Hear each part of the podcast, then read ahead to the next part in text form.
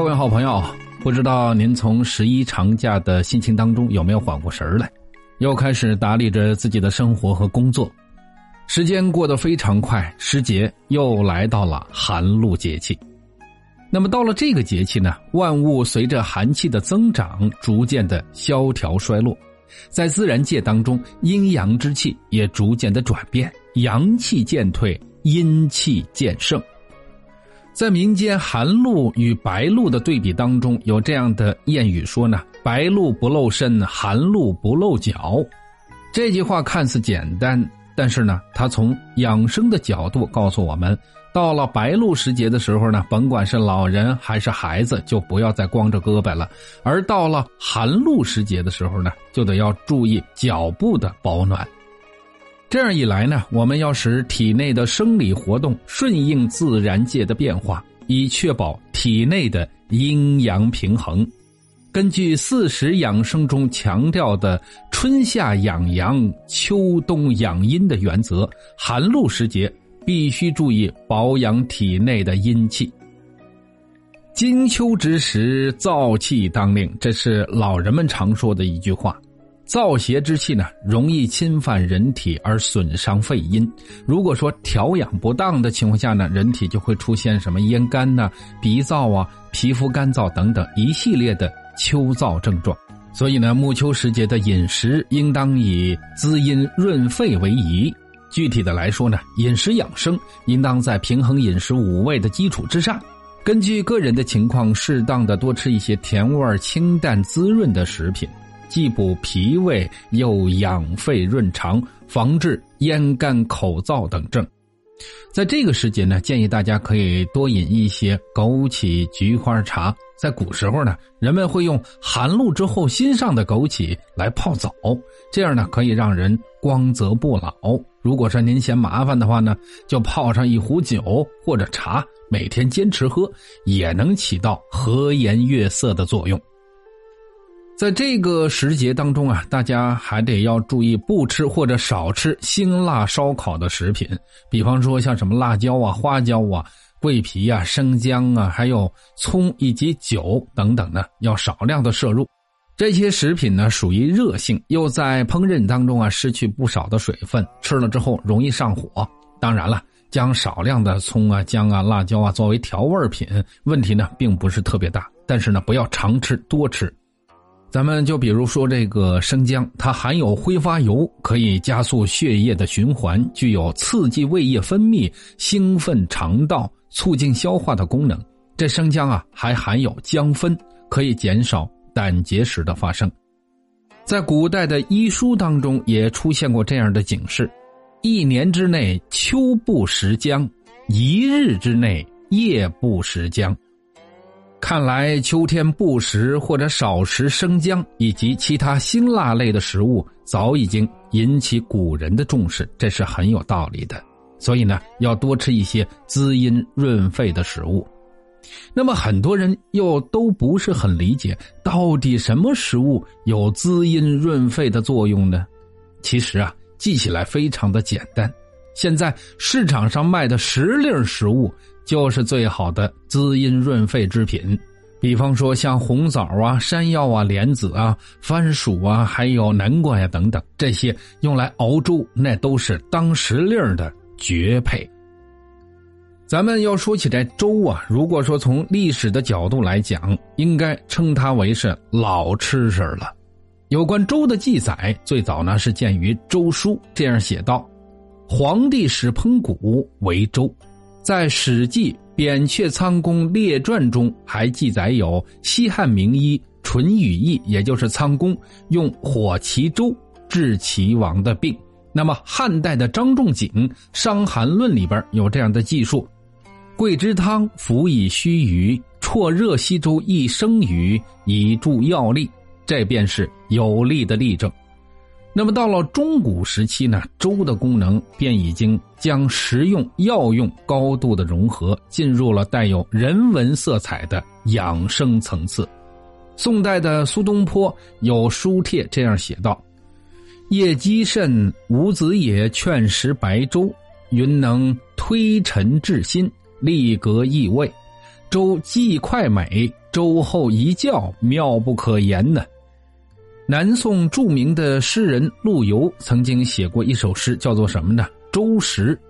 世人个个学长年，不误长年在目前。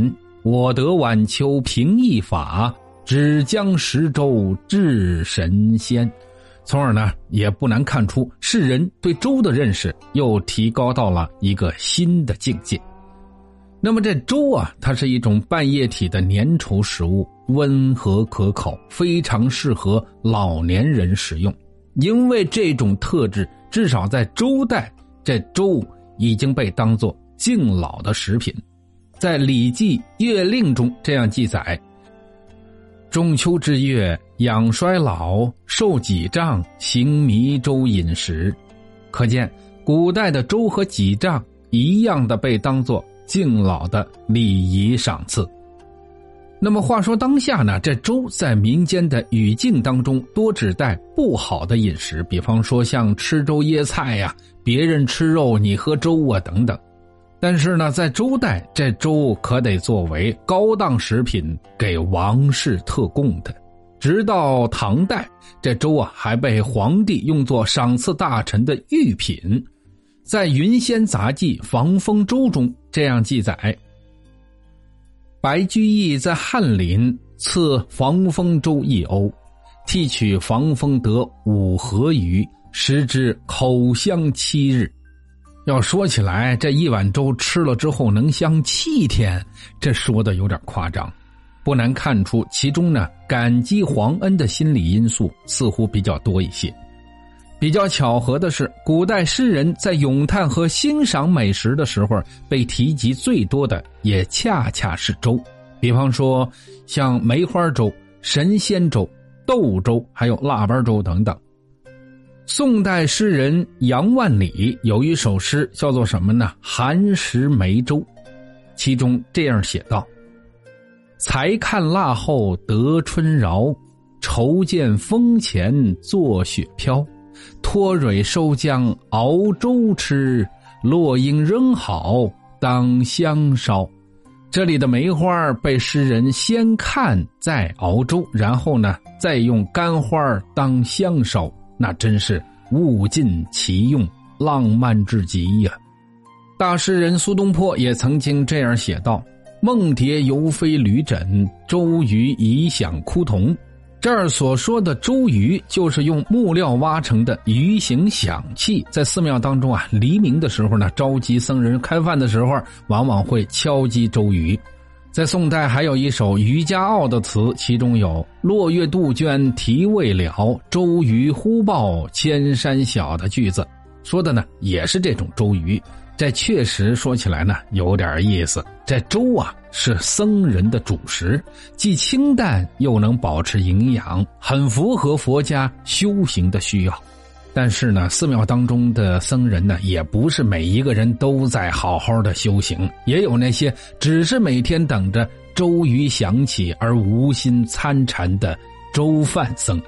人们常说呢，粥饭僧多了，自然难免的那就是。僧多粥少了，粥饭僧这个名词呢，最早是见于陆游的打油诗《戏题》里边，这样写道：“莫轻凡骨未飞腾，要胜人间粥饭僧。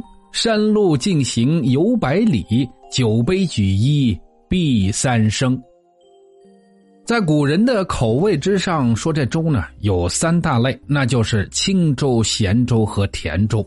这清粥就非常简单了，那就是单纯的米粥而已。也有加入像小米啊、绿豆啊或者莲子等等增加香味的番薯粥，也属于清粥之列。这清粥那得配着菜来吃，否则呢淡而无味。而这咸粥，那就是在白粥里边加上其他的佐料。有名的呢，广东粥那就属于咸粥。这粥里边呢，佐料有什么虾米啊、鱿鱼啊、猪肉啊、香菇啊等等。这甜粥的种类不是特别多，但是很有名气。比方说像什么腊八粥啊等等，素来呢为国人非常的喜爱之品，以至于现在其罐装产品成为了很多懒人的早餐首选。说实在的。国人吃东西讲究的是什么呢？食疗同一，在食疗当中。粥疗又是特别普遍的，在我国历史上，许多的医学家就研制出许多不同种类的粥，对于人的身体各个部分起着不同的作用。比方说，像大米粥，味甘性平，能够补脾养胃止渴；小米粥能够补中益气，对脾胃虚寒、中气不足、失眠等等均有一定的疗效。其他的粥，比方说像豆类粥啊、蔬菜粥啊、肉类粥啊，对于各种病都有很强的针对性治疗作用。不论古今，病人最好的饮食那就是粥。我们的祖先还特别提倡在寒冬的时候吃芋头粥、红枣粥、狗肉粥、鸡肉粥等等，吃完了之后浑身冒汗，暖和和的，精力充沛。盛夏的时候呢，傍晚吃上一碗绿豆粥、莲子粥、山楂粥、荠粥，还有清凉滋润、补充养分的作用。还有像什么蜂蜜粥啊、百合粥啊、枸杞粥啊等等，最适宜年老体弱的人吃。不光百姓喜欢粥，就连中国历朝历代的皇帝对于粥那也是十分的喜爱。这古往今来，长嘴的就得吃饭，但是要问古人的饭吃什么，无非也就是一粥一饭而已。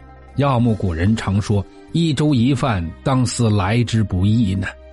今儿咱不说饭，光说粥，为什么呢？因为粥可有着咱中国古来的文化和饮食的精髓。粥与中国人的关系，正像粥本身一样，粘稠细密，相濡以沫。